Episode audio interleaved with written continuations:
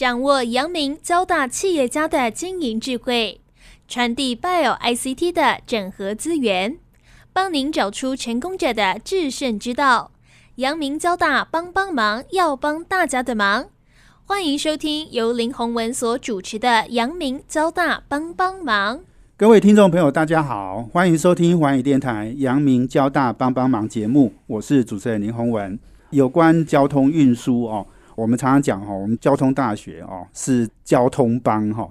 那呃，我们今天呢，我们为听众朋友邀请到的是我们现在台北捷运的总经理黄清信来跟我们分享。清信兄呢是交大运管八零级毕业，土木硕士哦，八二级毕业哦。那他在台北捷运已经工作二十五年了。可以说，台北捷运的重要的所有的部门，他都历练过了哈，从基层一直做到总经理哦。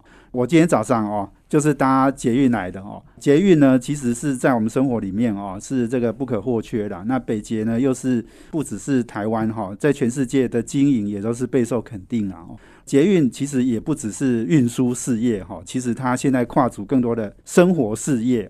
那这个生活事业哦，其实包山包海哦，哎，我也很惊讶，我们北捷做了这么多的事了哦，所以我们等一下呢，要邀请我们黄清信黄总哦，北捷的总经理来跟我们大家分享，不只是呃这个北捷的很多的这个经营跟呃营运哦，那我也要请他来跟我们分享一下，因为最近日本哦发生乘客杀人的事件哦，那之前台湾也有政捷嘛哦的事件哦，捷运哦在一个很密闭的空间里面发生的这些。暴力事件哈怎么处理？我想我们黄总呢也要跟我们大家来分享，所以我先来介绍台北捷运的总经理黄清信，来跟听众朋友先打一个招呼啊，谢谢主持人，各位听众朋友大家好，欢迎清信兄来上我们节目哈。在我们交大的时候哦，还是我们这个桌球的校队哈，连五年哈把清大打败哈，所以 这个等一下我们轻松的话题，我们等一下聊哦。我先来请清信兄哦，先来跟我们分享哈。哇，捷运你做了二十五年呢，等于是毕业后没多久就一直做到现在哈。跟我们分享一下你整个工作的历程好不好？其实学校毕业以后有一段时间在民间服务，嗯，后来在这过程里面刚好第一次的这个捷运特考招考。哦，那那时候捷运公司需要一些，就是说公务员资格啊，是第一次的这个捷运特考。那我想说，我本身就是在这个领域哈，这个研习了哈，那也觉得捷运是一个新兴的事业哈，尤其是服务整个大台北地区了哈，觉得这个事业应该是可以来投入，所以那时候就报考了捷运特考，那也很侥幸的哈录取。那录取以后就进入捷运公司，那时候刚好就是啊，民国八十五年，也是我们捷运通车的第一年。进入公司以后，因为整个公司训练体系很完整哦，那时候接受了站务人员的训练。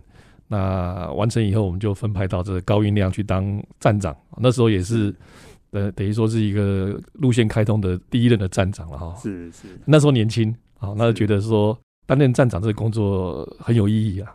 因为我们站长是轮三班哦，就车站二十四小时都需要有人来管理啊。是。那每天早班的时候呢，把大门打开以后，那旅客呢陆陆续进来，充满了朝气，好 要去工作，要去上学，哈，自己是商务等等。到了晚上的时候呢，华灯初上，那整个旅客慢慢的又回流了，出站哈，是要下班了，下班哈。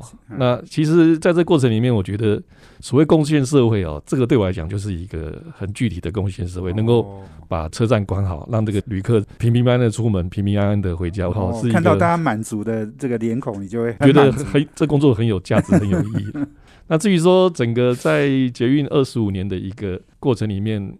其实我们在整个车站管理的职务里面，站长上去也是副段长，然后再就是段长，一年一条，五年五条嘛。哦，所以段长的部分在新店线那边当段长啊，之后调回淡水线这边来当台北站这边的段长哈。那是在车站管理。段就是一条线，对，一个段大概也有时候八个站、十个站、十二个区段，所以管的这个范围其实也蛮大的。哦，那觉得就是说能够服务的这些旅客就更多了嘛哈。是，像现在。板南线以前在疫情前大概都有六十万人次进出，好，这个红线也有五十万人进出啊，哈，所以服务的人就更多了。那之后就调回公司企划部门，企划部门对我来讲也是一个重要的历练，就是说企划部门主要负责公司的一个呃目标、愿景、策略哦，还有整个公司呃相关的一些运作了哈。那那个阶段等于说让我初步了解整个一个企业的运作哈，怎么样来推动这个公司不断的进步了。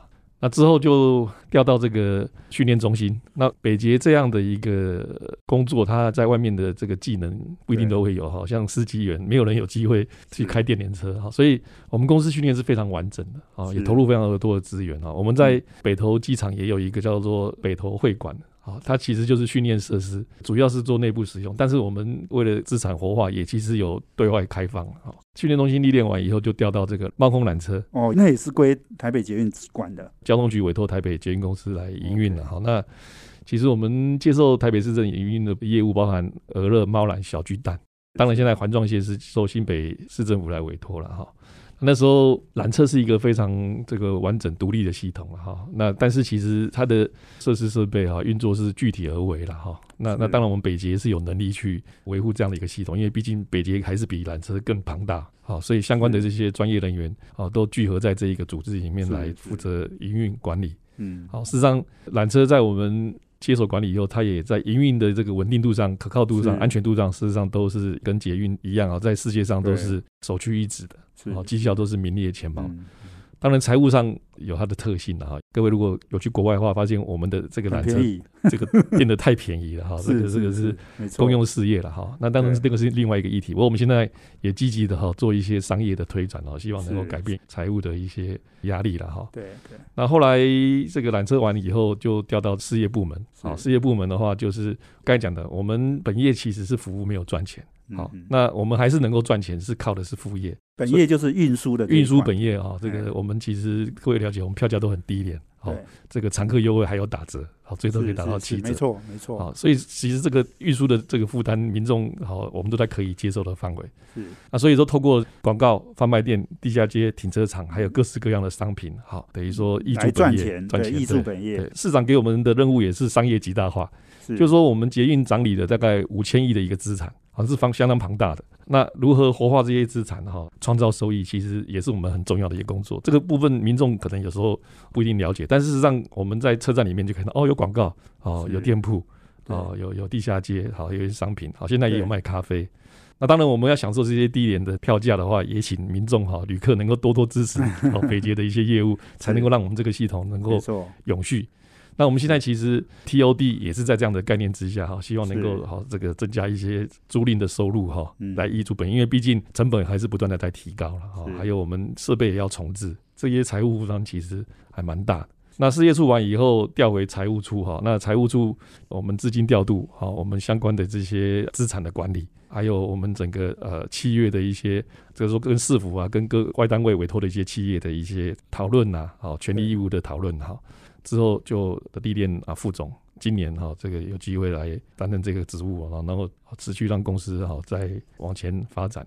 这大概是我这个捷运公司二十五年一个简要的一个资历，是非常精彩哈，而且是从呃你刚刚讲从很基层开始哈，一一路往上做哈。那大概你重要的事业部门啊，或者是管理的工作，大概都历练对，公司很庞大，这个维修部门是在缆车的时候有点接触了哈。那其他行政、经营、管理这部分啊，大致上都有了做一些历练。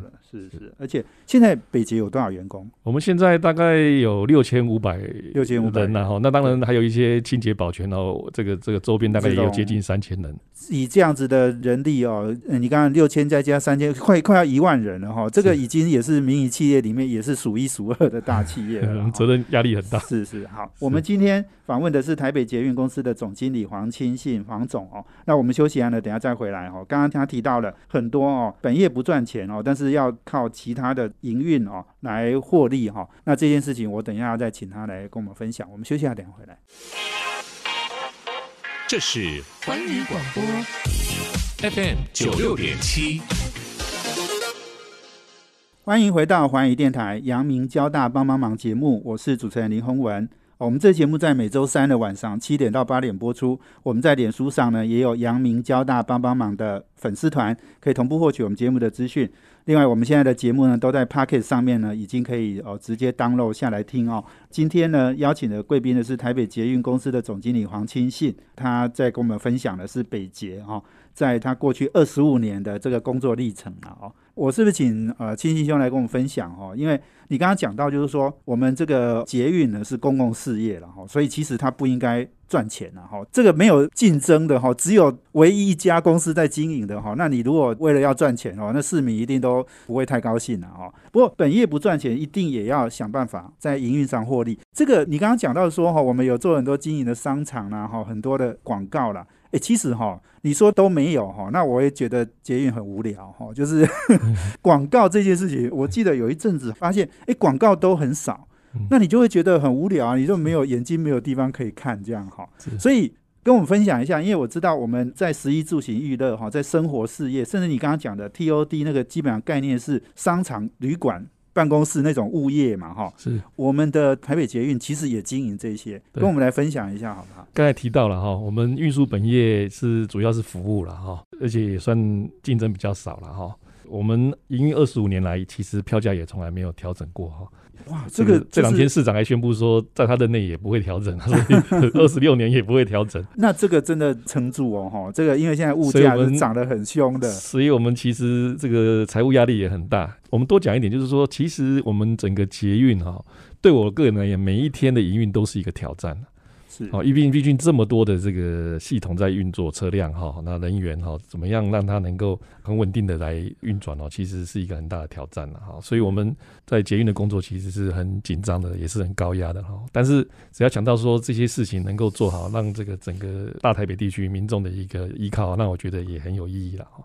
不过我们讲回来啊，就是说，毕竟我们是一个公司形态，也讲求企业化的经营，所以企业基本上要永续，还是要能赚钱的。哦，所以在这个赚钱的这样的目标之下，本业没赚钱，那只好透过副业或者是其他事业，哈，来把这个亏损除了弥补之外，还能够增加一些获益，哈。是在传统啊，我们其实在这两年也做了新的一些啊多角化的经营啊。嗯，在传统的话，我们是广告啊、贩卖店啊、地下街。还有停车场啊，这个是呃一直以来我们都有等于说在经营的一些事业了哈。以广告来讲，其实广告也不一定是单纯广告，事实上我们现在很多广告做的也很漂亮啊，在你这个乘车的过程里面也可以欣赏到不同的这些。有啊，有一阵子那个四大运哈，我们在车厢里面还有游泳 游泳池，还有跑道。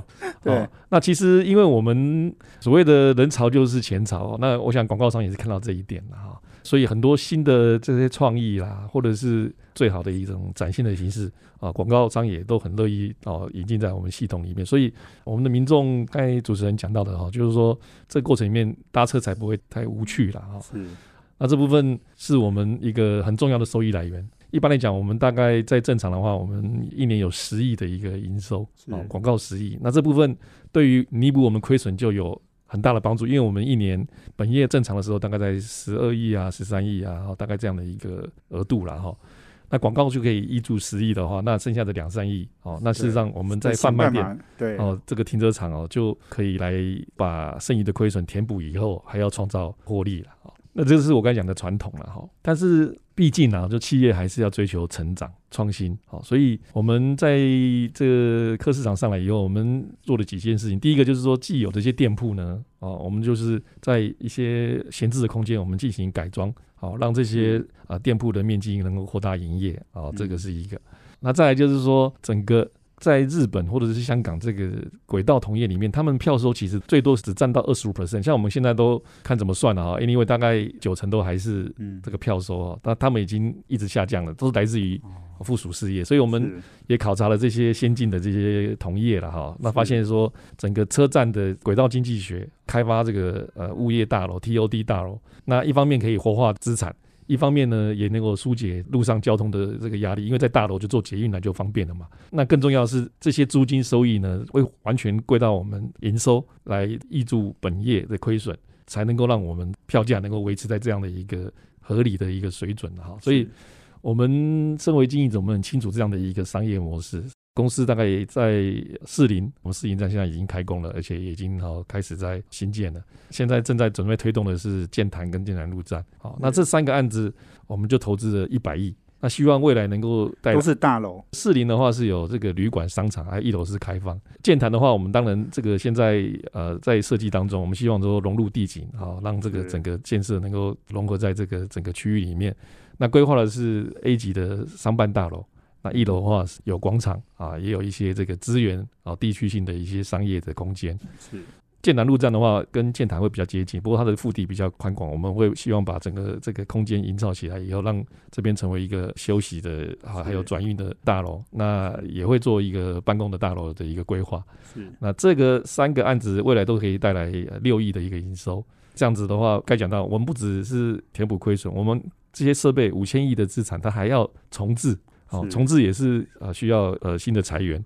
那这部分，我们希望说，在推动以后，能够把财务做得更健全，让我们的系统能够更永续。当然，我们现在最新还有在可能在我们车站里面看到有一些卖咖啡的哈，或者是说有一些这个商场哈。那这部分就是我们也尝试的哈，透过这个所谓的数位经济学哈，透过网络的预约啊，现场取货这样的新的一个模式哈，提供我们旅客更好的服务啊。那这部分。也希望能够带来一些营收了哈。是，那我想这些不管是数位的经济，或者是啊 TOD，这是我们第二阶段哈，等于说推动的工作了哈。那大致我们现在部署事业，或者说我们生活事业，大概是这样子一个推动。那公司现在已经从运输事业已经晋升到这个所谓的生活事业，食衣住行哈，娱乐各方面，好，我们都希望能够提供市民最优质的一个服务。对，我想你刚刚讲到哈，本业要赔十二到十三亿哈，这个主要就是说你刚刚讲了二十五年哈，票价没有涨哈，我觉得这些很重要。你刚刚讲到，让我回想到哈，你说一九九六年我们通车嘛哈，我记得我是一九九二年到台北工作的哈，所以。一开始哦，我到台北，我其实是很不喜欢的，因为那时候交通黑暗期哈。每到一个地方，你要去每一个地方哈，哇，都是塞车，然后就是 因为当时就是没有捷运嘛。我记得那四年我在台北工作，真的很想回家这样。不过后来捷运开通之后，也真的我觉得哇，整个台北让我越来越喜欢。现在台北市民没有捷运。很像就没有脚的感觉。对，我们当初在那立风在的时候中断的关系哈，是整个路面的交通啊，事实上是瘫痪的。所以说北捷跟空气一样啊，就是存在的时候你没有什么感觉，但是不存在的时候就不舒服。而且而且更重要的是，你刚刚讲二十五年没有涨价这件事哦，哎，让我也回想起哈，一九九六年哈，你刚刚讲的通车，哎，真的嘞，那时候票价好像就是二十块，对不对？是是是，坐一趟就二十块哈。对对，哇，现在还是二十块，还有转乘优惠 哦，坐多。了还可以打折，我记得一个月，我们现在十四开始就开始打折，打折了，最多可以打到七折啊！很高兴，我如果前一个月哈做很多的话哈，那我。隔一个月，就是比如说，呃，十一月或十二月一号、二号，哎，他钱就会退进来，现金回馈，哎，你就会发现你的悠游卡怎么钱增加了哈。是是啊，这个这是应该是蛮开心的事情，很开心。但是我们公司为了这个回馈，大概十几亿哦，要回馈十几亿。好，所以我们希望你尽量哈，从其他的生活事业赚回来，也希望这个旅客能够支持我们，然后继续来补贴我们哈，让我们的搭捷运哦，变成是一件非常非常愉快的事情啊！哦，我们一起努力。我们今天访问的是台北捷运公司的。总经理黄清信，那我们休息一下，等下再回来哦。因为我说啊，前一阵子哦，我们说有发生了，诶，不管台湾的政捷或者是日本的万圣节的这个杀人哈，我我想哦，捷运的安全的确是很重要了哦。那这个我要请我们黄总来跟我们分享。我们休息一下，等下回来。这是环宇广播 FM 九六点七。欢迎回到华语电台阳明交大帮帮忙节目，我是主持人林宏文。我们今天邀请的贵宾是台北捷运公司的总经理黄清信。那我们谈的题目呢是台北捷运哦，一九九六年通车到现在哦。刚好是二十五年嘛，好，这二十五年也刚好是我们黄清信黄总哦工作的时间呐，哦，这二十五年我相信台北捷运呢是备受肯定，哈，不只是在台湾哈，我看很多国外的那些 YouTuber 也还会到我们台北捷运哈去报道哈，然后说哇，这个台北捷运的干净程度哈，全世界独一无二哈，那这个真的红到全世界了哈，那我想。呃，这个其实很有趣哦。等一下，我要请黄总哦来跟我们分享哈，我们北捷哈在不管是管理、经营，甚至危机管理等等哦，为什么要谈这个呢？我想，这全世界的好的捷运，这个我自己也在世界各国也搭过捷运哈，我知道北捷真的是很突出啦。那我也在纽约看过老鼠哦，在那个地铁哦那样跑来跑去哦，你看的时候会吓死哦。我想台湾呢也有新北，然后桃园、台中、高雄也都有捷运公。公司哦，好，那所以我们台北市的这个捷运公司的经营管理的一些重点哈，我是不是也请黄总来跟我们分享一下，也让其他捷运公司呢也可以有学习一下？是是是，我想我们首先还是感谢市民哈对捷运公司的一个支持了哈，因为我想国外有一些 YouTuber 啊，或者是这个游客啊，这个来搭乘我们台北捷运以后，他们都可以用经验来形容了哈，就是说在他们的城市里面的系统跟我们台北捷运大概有相当的一个落差。刚才主持人也有提到了哈，就是说跟每个城市。对这个公共系统的一个定位也有不一样了哈。嗯，那当然，我们台北捷运诞生的这个过程里面，也受到非常多的一个支持了哈。当然，也有很多的监督了哈。所以也鞭策了我们要这个不断的精益求精了哈，不断的自我要求。那举个例子来讲，像我们去年来讲，一般评估一个系统稳定度来讲，就是说延误五分钟啊，就是我们今天系统中断啦哈，这个这个设备异常了哈，达到五分钟，那我们当做是一个事件好了哈，记上一笔了哈。那我们去年这个三百六十五天营运下来哈，大概累积的是十次了哈。那其实得讲起来，一个月还达不到一次。各位发现，我们每天车子这样子哦，从端点哦这个发车到终点，那一个月下来，大概九万七千次才会发生一次这样的一个延误了哈。但是这个不是天上掉下来，这就是公司哈，就是说全体同仁哈，我们的文化就是说实事求是啊，设备难免会有异常啊，但我们就是所谓的 RCA 啊，就是去把真因找出来。好，那找出来以后呢，那就是这个水平展开，好，那个去把相关问题要做一个检讨改善。所以这部分我们在要求的部分是这样子。刚刚讲说一年只有十次的延误，那个延误是表示说五分钟以上，五分钟以上。对，OK。所以基本上捷运晚五分钟，当然也不会有很，因为你班次很多。对我们班次很密集。尖峰的时候，因为现在我们的旅客已经做到他在什么时间、什么地点，他就可以掌握到车子的状态，所以有时候他就是控制的很好。所以你耽误了一点点的时间啊，这个可能是我们稳定度太高了，对我们产生了信赖哈。但稍稍微有点延误，事实上也会有一些影响了哈。所以我们也不因为因为只有一点点的影响，我们就放松了，还是要持续的自我要求了，把这个。经营的这个绩效哈，持续的去追求了对对，所以你刚刚讲，其实我们通常乘客比较看到是表面哈，比如说干净，比如说时间很准时，好等等。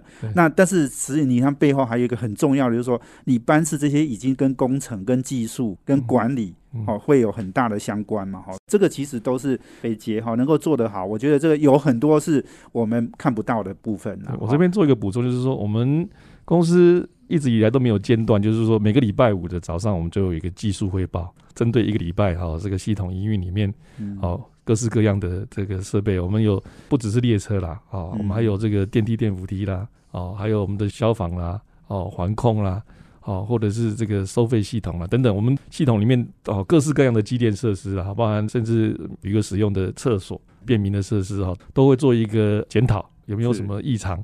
该提到的哈，针对这些异常，我们就会去提一些改善方案，让这些问题都逐步能够收敛。是，好，这是长期下来工作。我想很多同业啊，好像各位了解，前一阵子这个新加坡也来我们这边啊，大家来考察哈，他都觉得这一套系统这样的运作机制哈。确实可以哈，这个让系统更为稳定、更为安全。是好，所以他们回去也都啊开始啊导入这样的一个管理机制。是那我知道我们国内的同业，因为国内的同业副总级、总经理也很多是我们过去的同事了哈。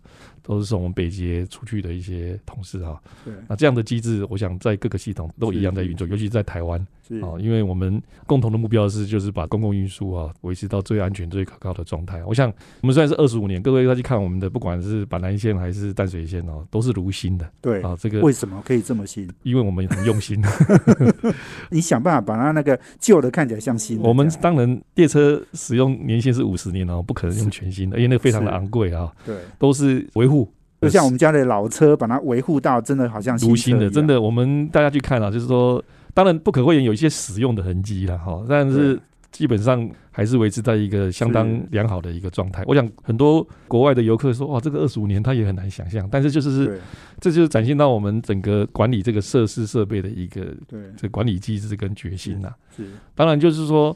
以前啊，也有人讲到说，地上跟地下街上嘛，哈，跟我们地下的捷运呢，好像也有两个不同、截然不同的世界。进入我们捷运的系统里面，好像大家就会比较优雅，或或是心情比较好。那我们的整个装扮呢，也也比能够打扮的比较好、精心一点，因为 在这环境里面很优雅，哈，很很很自然，然后也安全舒适。我想整个的这个行为举止就会提升了，哈。是，有赖大家啦，一起来努力，把这个好的一个环境建立起来。对对，你这样讲真的没错，我我就。说我当年啊，在那个交通黑暗期。期的时候哦，你你知道那有时候台北常常下雨哈，然后你在等公车，然后给你喷了一身的水，然后，拿着雨伞那灰头土挤来挤脸的感去，对，马路上又有摩托车飞来飞去，所以你反而到地底下好的捷运站哈，哎、嗯。你感觉心情反而开朗了。而且其实台湾的捷运站人很多，没有错哈，嗯。尤其是在尖峰时段。可是好像大家对遵守规则的哈，对，所以我觉得这个其实是很重要的哦。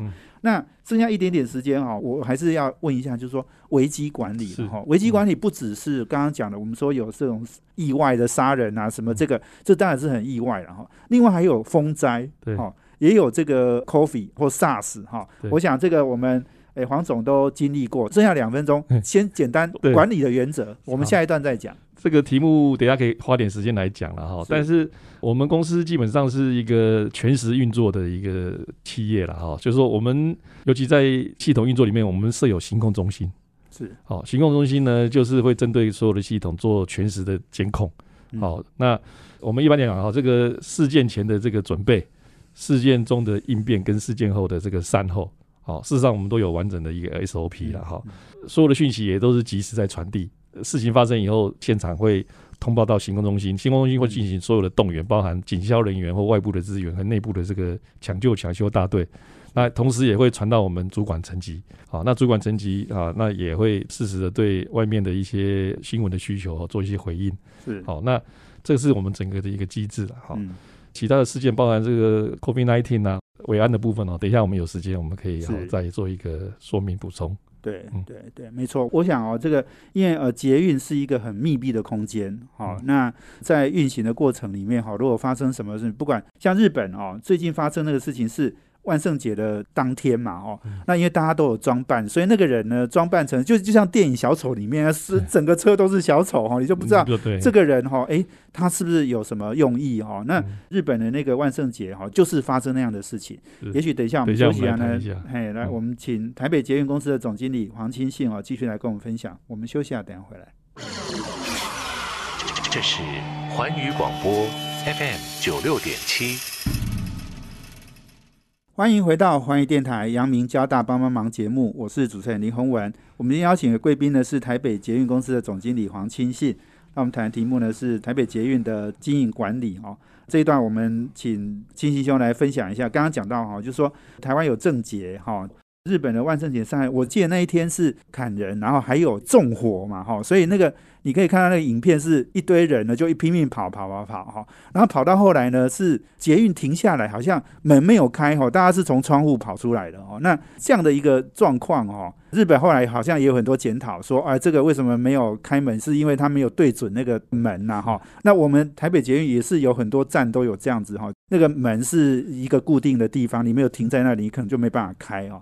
所以我，我是不是请亲信兄来跟我分享一下，如果碰到这样的状况，我们怎么应应处理？我想这个维护旅客安全哈，是我们一个职责啦，责无旁贷了哈。所以，其实，在我们平常的这个管理哲学里面，安全第一哦，是我们一直不断的在强调的啦。不管是系统安全、人员安全哈，或者是设备安全、财产安全嗯等等的哈。那刚才提到的这个门没有对准哈，或者是他们没办法开。事实上，在我们这个可能每个系统设计不一样哈，在我们北捷，它平常其实都是自动驾驶。好，所谓的城市化停车，也就是自动能够停到正确的位置，所以这个正常来讲，我们应该不会说对不准了哈。对，我们在高音量是配有这个呃司机员哈，那紧急状况我们还是可以做一些这个协助了哈。那整个月台门的开启，除了我们正常开启，或者是说司机员在端墙能够开启之外，我们也有设计一个逃生的装置哈，所以说从车门打开以后，它也是可以透过这个把手把它推开哈，或者是是这个逃生门哦打开。那其实这种逃生的这种设计在当初安装的时候都已经都有设计进来哈，所以这个民众呃倒是不用特别惊慌了哈。那讲到我们整个的一个应变机制，就是说。其实我们对这种形态哈，就因为这样一个所谓的维安事件是一直用不同的这个面貌哈展现出来哈，对我们来讲也是必须严加防范啊。所以我们站务人员来来讲的话，就是说随时要保持警觉哈，对于可疑的人事物哈，我们都会去注意哈。尤其像这个有些包裹遗留下来的话，我们好都会以这个所谓爆裂物的程序来好处置哈，确保它安全无虞后才会解除警戒。有一些异常的人，事实上我们在票证里面也有做一些注记啊，它其实进出车站的时候，我们都可以哦，这个呃一定程度的去掌握它了。是黑名单就对了。这个这个确实是有这样子的一提醒的功能了哈。是。那这个部分，毕竟还有很多平常有一些民众他有一些违规，我们都必须记录来了解了哈。那重点是说，除了我们自己之外，像现在检警察哈也非常重视这一块，人员也都不断的增加哈。是。他们啊也加强了这个列车的巡逻了哈，来遏制这样的一个。维安事件啊哈，也也能让这个旅客更安心的达成。像我们本身的保全的部分，我们各站也都配属的保全，安排一个巡逻的一个时段了哈。那全面的来做安全的一个防护了哈。在宣传的部分，我们也不断的去提醒哈这个旅客，毕竟整个机制也有一个极限的哈，因为它是一个算不定时炸弹，好，它也很难说什么时候你能够预知在哪里哈，所以民众也要随时提高警觉啊哈，就是说遇到事情不要惊慌哈，事实上遇到状况的时候，我们有灭火器啦，或者是公事包啦，或者是雨伞啊，甚至可以抵挡的一些物品哦，都可以做好自身的防范的哈。当然我们不希望这种事情发生了哈，但随时也得保持警戒了哈。这个的经验就是说，任何事件的时候，因为我们列车有一个紧急通话器，司机员他可以第一时间掌握到这样的讯息，那他会很快的进入车站。毕竟我们车站平均大概在一公里嘛，哈，大概就两三分钟的时间就能够到达。那行控跟车站还有车站的这些保全，甚至捷警哈，警察就会很快来应变了哈。这个部分，我们除了这样的机制之外，我们也不断的会去做演练。好，我们针对各式各样的这种维安事件，也都一些演练了。希望说，当然不希望这些事情发生。好，但是啊，一旦有这样的状况哈，我们也希望能够快速来应变哈，做一个损害的一个管制啊。是，好，这个是我们对维安的一个呃整体的一个做法。我想哦，安全是第一啦，所以这个我想我们台北捷运应该也做了非常多的事哦。那另外我想请教，因为你也经历过二零零三年的 SARS，是那这一次的 Coffee 嘛，哈，这个 Coffee 我知道好像从去年开始到现在有一段时间哦，尤其是今年五月到八月、九月，好像搭捷运的人就少很多了哈。对，这个我们可能也有一些业务上的损失。不过你来跟我分享一下，就 Coffee 这件事情我们怎么应对？我想当时的 SARS 哦。我们公司一向就是会针对呃不同的事件呃经历过以后都会去做一个检讨，然后建立一些机制啊。好，那当时的 SARS 我印象中是也是全球第一个哈强制戴口罩的系统。好，那时候我想现在还是一样哈，在在欧洲人家戴口罩还是会有很大的这个排斥啊，哈抗拒嘛哈。但是那个也是我们有记忆以来哈一个比较大规模的传染病啊。每天那时候和平医院啊那些好这个这个医护人员蛮恐慌，很恐慌，真的。那时候讯息也。不是那么清楚嘛，第一次碰到，所以就是想怎么样这个系统能够营运，而且又确保这个旅客的这样的一个防护了哈。当时我想在法律上也没那么完备，但是我们还是做了一个决定，就是全系统进入西山都要戴口罩。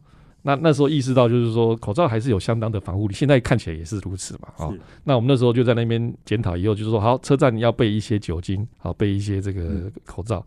那一路下来十几年下来，我们都没有停止。那这次来的时候呢，其实第一时间大家都欠口罩，我们公司又保留了三十万个口罩，啊，我们还支援了一些单位哈，是，就是说从那里面，我其实就已经建立了一个所谓的传染病的一个所谓应变的 SOP。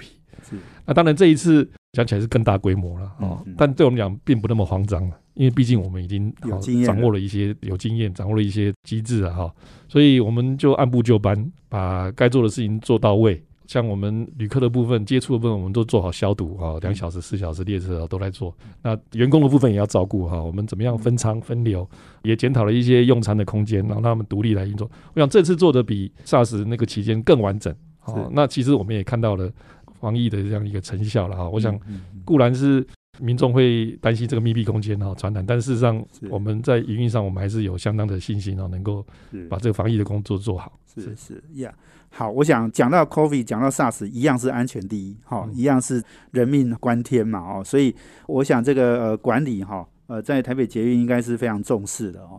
那最后剩下一点点时间了哈，我知道我们亲信兄呢，当年在交大是我们交大英雄啊哈，在梅竹赛这个桌球校队哈，连五年哈，你你参与五年嘛哈，连五年通通是赢清大了哈，所以这个战绩哈，我相信你可以一直讲讲到哎你很老的时候，跟你的孙子讲哈，这个跟我分享一下学校哈，大学。尤其是交大这个很重要的这些历程哈，给你带来日后的这种经营管理，或者是你的整个职场生涯一个很重要的经验，跟我们分享一下。我想这个梅竹赛是交大、清大一个传统的赛事啊，哈，那有机会参与这样的一个盛会，我想真的是可以回忆这个一辈子了哈。代表学校嘛，那也希望能够为校争光了哈。所以其实每一个选手上去，当然都希望求胜了哈。那为了这个目标。我知道很多选手在前一天都会失眠哈，这个压力太大了。你也是吗？我我一样是失眠哈。那种场面，我想这个不管是上面的选手或者是观众，火力班啊，这个都参与。我觉得这是一个很好的一个学生的一个活动了哈。那当然这些过程哈，就是说也让我们去面对压力了哈。我想在社会上工作有各式各样的压力了哈。这些压力来的时候，其实讲起来。还是要冷静的哈，还是要做好准备了哈。不管什么样的挑战，什么样的困难哈，这个把自己以选手来讲，就是不断的训练嘛哈，不断的自我锻炼嘛哈。那工作或者是社会的事情，也是做好准备啊，不断的学习啦。我想现在我们工作也有各式各样新的挑战了哈。那有这些历练，当然让我们在这过程里面就比较有自信心嘛。很多问题大概都是新的这个挑战，但有自信的话，自然就能够找到方法嘛哈。我想这个。大概呃，对我来讲，呃，那时候的这些活动，对现在工作大概有这样的一个是这个这个效果。我记得前一阵子交大有声有访问你嘛，哈，然后放了好几张你们当年那个 桌球校队的这些同学的照片啊，哈，应该很怀念嘛，哈。哎，不过我更有兴趣的是，你会碰到以前被你打败那些清大的对手吗？有啊，我们我们现在这个也偶尔都还会求续啊。那个对手也有我以前高中的同学啊，哦，现在都还在联系啊，这两天都还在联系啊，所以这个打球是以球会友，以球会友，这是是。是长期的。这个输赢不重要了，球场是对手，但是这个下了球场就是朋友，对对对，没有问题啊。一直要强调，我们都赢清大没关系，但是我们重点是我们要感情，两个学校感情还是很好，很好，很好，很好，对，是。好。所以我想哦，这时间很有限哈，今天非常谢谢我们呃台北捷运公司的总经理黄清信黄总哦接受我们访问，那也跟我们分享了哈，从北捷呢怎么样重视营运管理哈，然后这个绩效让全世界都看到，然后另外当然很重要的是我们本业哈。就是要赔钱啊，就是要让市民哦觉得搭捷运很棒了哈，而且很划算了哈。但是我们在其他的营运哦要赚回来哈，然后让北捷呢能够永续经营哈，因为长期哈亏损的事业是不会持续下去的哈。所以我们也非常谢谢我们黄清新黄总哦接受我们访问。那当然更重要的是捷运安全第一好，我们非常重视这样的一个管理。所以非常谢谢黄总接受我们访问，谢谢。好，谢谢主持人，谢谢听众朋友。